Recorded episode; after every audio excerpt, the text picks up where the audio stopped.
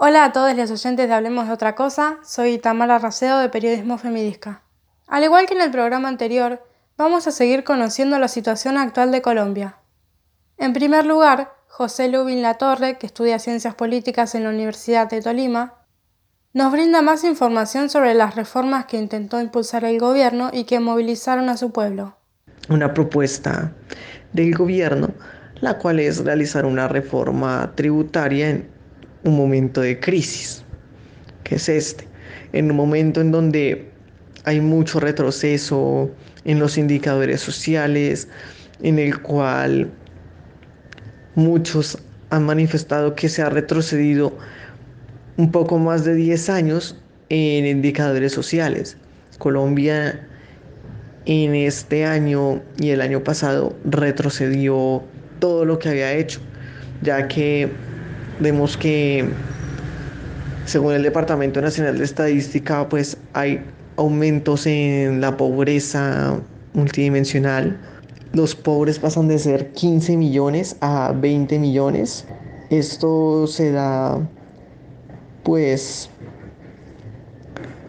por todo lo que ocurre y ese aumento en la pobreza y esa mala decisión de aplicar una reforma tributaria así es lo que empieza a movilizar a la ciudadanía a la calle. Y en esta óptica pues se suma una reforma a la salud, bajo la cual el sistema de salud colombiano iba a cambiar y va a aplicarse un sistema como se tiene en Estados Unidos, donde el ciudadano conjunto a su seguro debe comprar un seguro adicional que le cubra algunas patologías mm, va y va a tener que pagar unos sobrecostos por su atención médica y esto pues en conjunto hace que la ciudadanía salga a las calles. Pasaba José Lubin La Torre. Las fuerzas de seguridad, en este contexto, adquirieron un papel relevante. Para entenderlo mejor, escuchamos a Alejandro Márquez Rodríguez, que nos habla sobre la reforma policial. En medio de las protestas ha surgido, y bueno, realmente no ha surgido en medio de estas protestas, sino desde años pasados, el tema de la reforma policial, ¿no?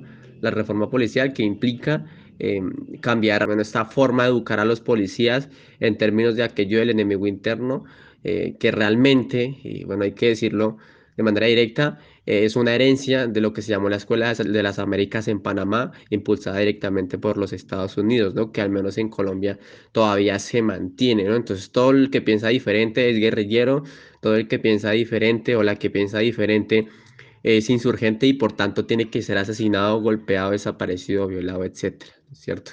Entonces, la reforma policial no se ve solamente, y la gente lo ha, lo ha comprendido, que no es solamente cambiar generales, ni patrulleros, ni cambiar capitanes, ni cambiar tenientes, sino en su efecto es cambiar la estructura educativa la estructura ideológica de la policía, ¿no? Además, porque hay que decir algo, es que la policía en Colombia pertenece al al Ministerio de Justicia. Se supone que la policía es de carácter cívico, ¿no? Eh, la policía no debería pertenecer al Ministerio de Justicia, ¿no? Sino que debería pertenecer ya sea al Ministerio del Interior o otro tipo de ministerio. Alejandro menciona la teoría del enemigo interno. ¿Qué implica? Aquello del enemigo interno pues está rodeado sobre la base de la política de seguridad nacional, ¿no? Que al menos eh, en el gobierno de Álvaro Uribe se reforzó con aquello de la seguridad democrática, ¿verdad? Que supone que era relegar a las guerrillas de las ciudades, de las zonas urbanas, para liberar ciertos lugares, ¿no? Y que la gente de bien, entre comillas, porque aquí eso de gente de bien se usa mucho, la gente de bien, terratenientes y finqueros, eh, bueno, y ganaderos pudiesen asistir a sus fincas, ¿no? Entonces esa, esa, esa lógica se reforzó mucho.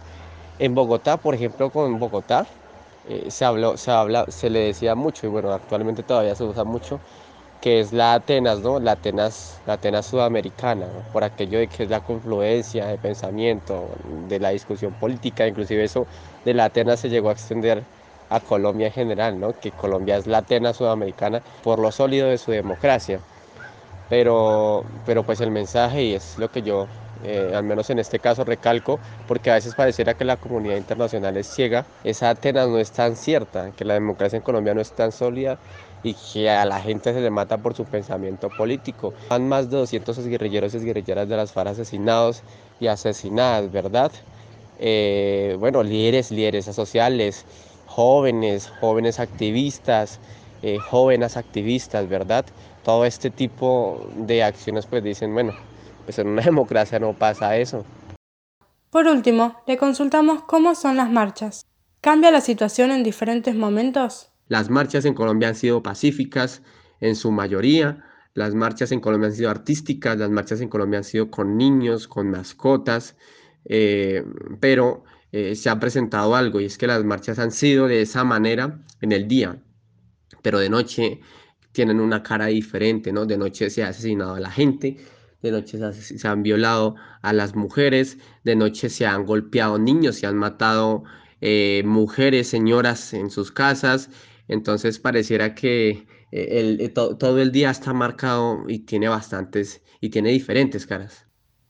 Pasaba Alejandro Márquez Rodríguez.